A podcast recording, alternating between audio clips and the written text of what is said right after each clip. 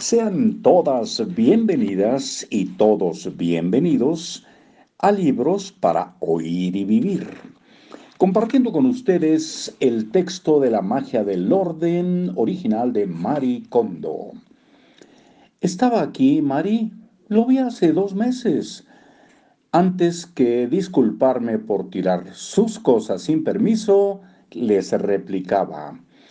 Lo tiré porque tú no fuiste capaz de hacerlo. En perspectiva, debo aceptar que fui bastante arrogante. Cuando me descubrieron, me enfrenté a una avalancha de reproches y protestas. Y al final me prohibieron que limpiara nada, salvo mi habitación. Si pudiera, daría marcha atrás en el tiempo y me daría una buena bofetada. Y me aseguraría de ni siquiera considerar una campaña tan ridícula.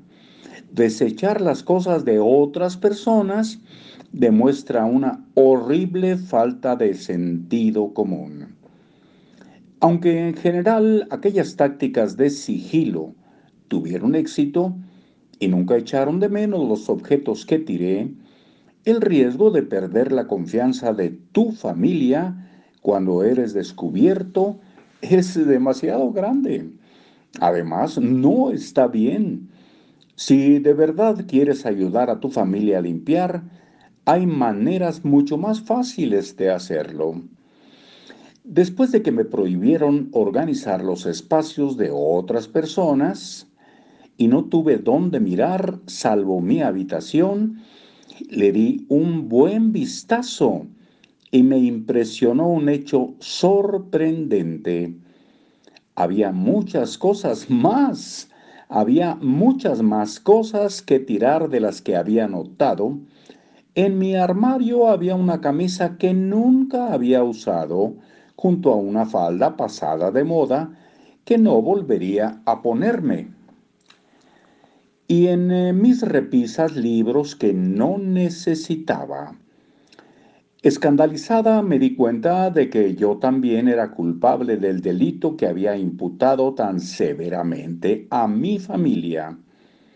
Al no sentirme en posición de criticar a otros, me senté con mis bolsas de basura y me concentré en organizar mi propio espacio.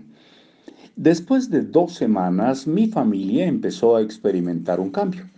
Mi hermano, que se había negado por completo a tirar cosas, por mucho que yo me quejara, llevó a cabo una depuración profunda de sus pertenencias.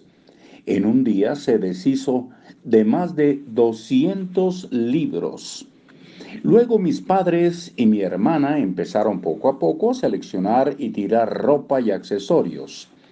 Al final toda mi familia fue capaz de conservar la casa mucho más organizada que antes.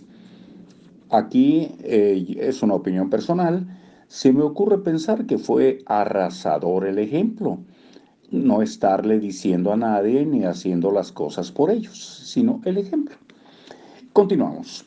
Desechar discretamente las cosas que te sobran a ti es la mejor manera de lidiar con una familia desorganizada.